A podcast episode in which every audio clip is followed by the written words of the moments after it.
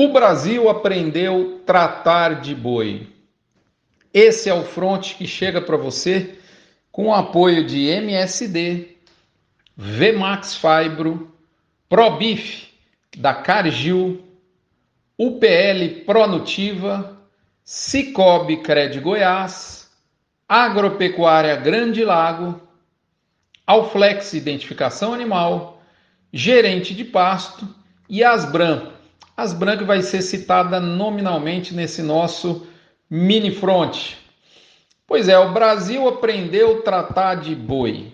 Eu falo isso em dias de mercado dessa semana quentes, daqueles de fritar os nossos miolos.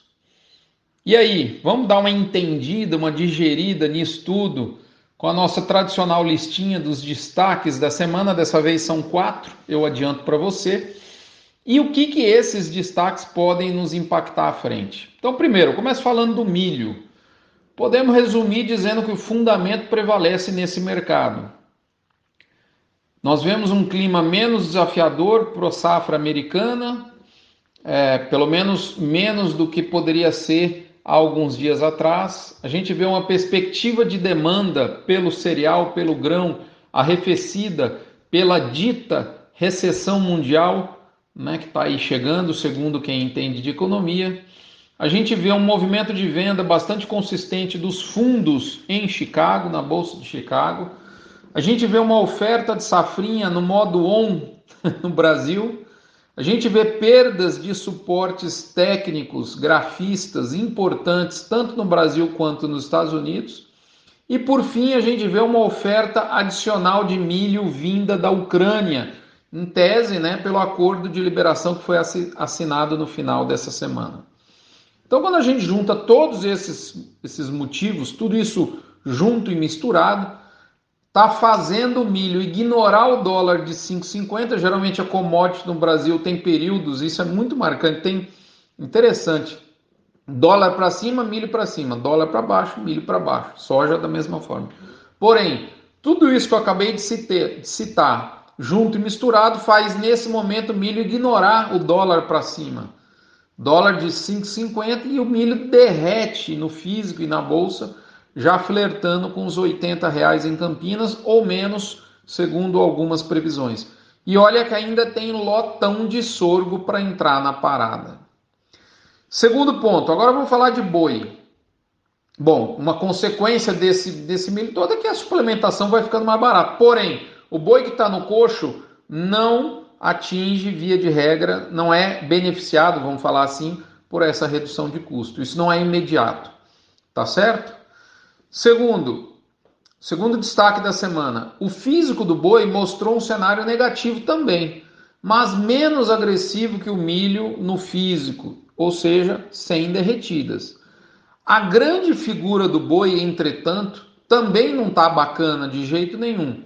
E uma prova disso é que a B3 passou a trabalhar com deságio no mês presente e em agosto, frente ao indicador do boi. Então, você pega um indicador aí de 320, quase 321, por exemplo, de quinta, né? Quando a gente grava esse esse esse áudio para você, é, a gente olha que o, os ajustes da bolsa foram em valores bem inferiores. Isso para mim tem dois pilares de sustentação muito forte definidos, né? É, ou seja, apesar de não ter um derretimento forte visto nessa semana, a gente viu um, um, um olhar mais sombrio do mercado para com a arroba. Dois pilares. Um, a carne no mercado interno cedeu fortemente em julho, devido ao consumo ter sido insuficiente para drenar o volume disponível, ao ponto de entupir algumas fábricas que não têm China na carteira de vendas, postergando abates. E olha que a exportação segue flertando com recorde de volume. Imagina se nós não tivéssemos o câmbio nos ajudando e esse volume de carne ficasse aqui. Aí era tragédia. Segundo pilar, as escalas venceram o mês de julho e ameaçam levar direito, como a gente fala no, no jargão, né, na prática, os primeiros dias do mês que vem, do mês de agosto.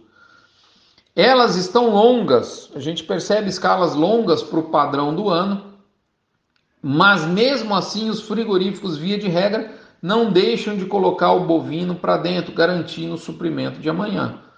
Então está conseguindo manter fluidez na escala. Então esses dois pilares é o que justificam um cenário no físico negativo, mas acho que o cenário pesou nesse primeiro momento mais no futuro do que no físico. Terceiro ponto, a verdade é que pouquíssima carne foi produzida fruto de um boi mais barato, ou seja, o boi do recuo. É o que eu acabei de dizer. O boi, o cenário deteriorou, o cenário da arroba deteriorou mais no futuro do que no físico. Então, assim, tem pouca carne que já foi produzida fruto de um boi, de um animal mais barato, o famoso boi do recuo. Também é verdade que esse boi do recuo tem entrado com muito mais dificuldade, levando a crer que quedas a partir de onde estamos são possíveis, claro, mas cada vez mais difíceis de ocorrerem. Ok? Quarto e último ponto, como eu acabei de dizer, né, o boi com preço menor entrou muito pouco. Mas o boi sem preço definido entra com extrema facilidade nas agendas de abate. Parece um contrassenso, né? E não deixa de ser, e na verdade é. Eu vou explicar um pouco melhor. O pecuarista hoje tem dificuldade de aceitar o boi 5, 10 reais a menos, mas tem aceitado em marcar escala futura sem preço definido. Por exemplo, ligar para um comprador de boi e falar assim: ó, mata, marca aí minha boiada para abate na semana de 15 de agosto e depois a gente vai ver o preço. É lógico que esse pecuarista não tem o um compromisso de entregar um animal a um preço que ele não sabe. Mas, é, de toda forma, ele entrega o quê? Ele entrega de bandeja para o comprador que existe oferta no mercado. A leitura desse fato, que para mim é difícil de, de entender, eu nunca faço isso, eu nunca fiz isso. Para mim, a leitura é: para muitas pessoas, o risco de escala, ou seja, risco de liquidez, está maior que o risco de preço. Fato para mim que decorre da esfola que todo mundo que viveu a situação de perda de liquidez né, de setembro e outubro de 2021 e dos altos custos das diárias de suplementação de 2022. Isso tem uma consequência nefasta, esse negócio de marcar boi. O agosto vai sendo preenchido de toada, moçada. Eu não joguei a toalha no mês de agosto como um mês de, de, de é, de, de, ver uma reação da roupa, mas eu confesso que eu já acreditei mais nele. Né? Tomara que volta às aulas, Dia dos Pais, ajude aí a ter um cenário melhor de dreno no mercado interno. Eu acho que faria muito mais sentido se esse boi de peito aberto, pelo menos, estivesse protegido na B3, mas via de regra, via de regra, ele não está. Muito bem, esses são os quatro maiores destaques da semana.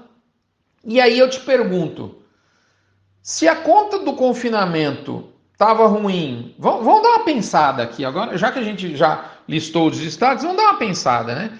Se a conta do confinamento estava ruim nos últimos meses, como entender de onde brotou tanto boi? Ao ponto de já finalizar o julho, já começar o agosto no Bumba Meu Boi, né? Essa, inclusive, é uma frase recorrente que eu escutei nessa semana de pecuaristas e até de compradores de boi gordo, para citar aqui alguns casos: Goiás, Tocantins, São Paulo e Mato Grosso do Sul, todos surpreendidos com oferta maior do que a, expectativa deles. Uh, claro que tem o fato de, né, de, de pessoas terem rolado abates de maio, junho para julho, porque o preço estava melhor em julho. Mas para mim a coisa vai muito além. Esse ponto que eu acabei de citar pesa, não tenha dúvida. O que, que eu quero dizer? Por que, que vai além? Moçada, vamos lá, vai. Nós temos um. Acho que as pessoas não dão conta do que o brasileiro faz do ponto de vista de nutrição animal. Nós temos um exército de cerca de 10 mil pessoas trabalhando para 400 empresas de nutrição no Brasil.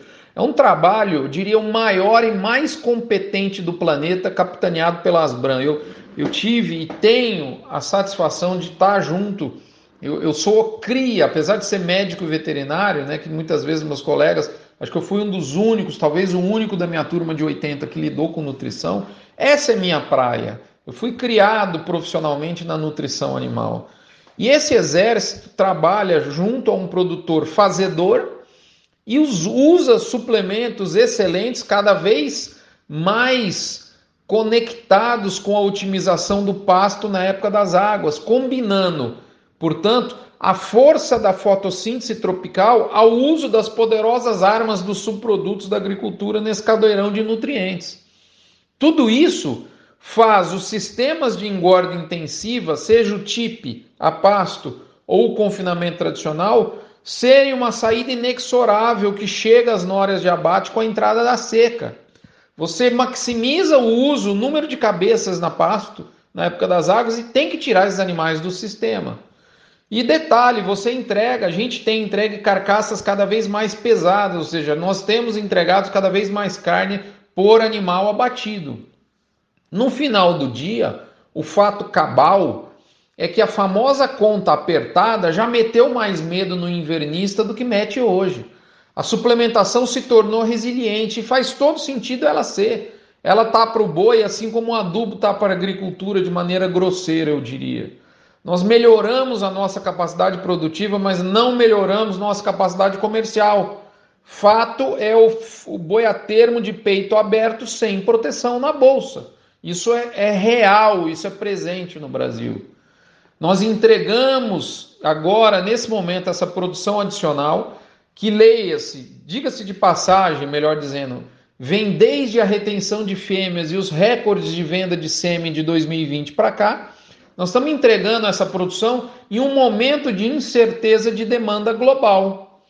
Aí, meu amigo, os preços sentem não só no boi, mas em todas as commodities. Está aí o milho, está aí a soja, está aí o trigo, está aí o petróleo, as metálicas, tudo, os minérios. Você olha, perdeu o valor de termos de commodities tem já um, honor, um odor bem nítido de ciclo pecuário no meio do que eu estou acabando de dizer para vocês. Mas calma, menos pior que nós somos o hipermercado do mundo e, portanto, nós vamos sentir menos. De toda forma, nos próximos 12 a 24 meses, eu te dou um conselho: tenha cuidado com a alavancagem.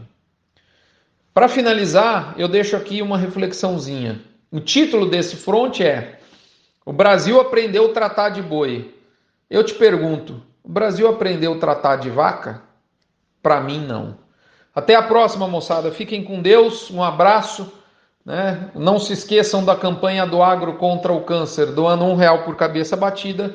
Você não esvazia seu bolso e, ao mesmo tempo, enche de fé, chance de cura e esperança o coração e o físico de alguém que precisa e que está num leito do Hospital de Amor nesse momento. Um abraço, fiquem com Deus, até a próxima, moçada. Ele há de querer.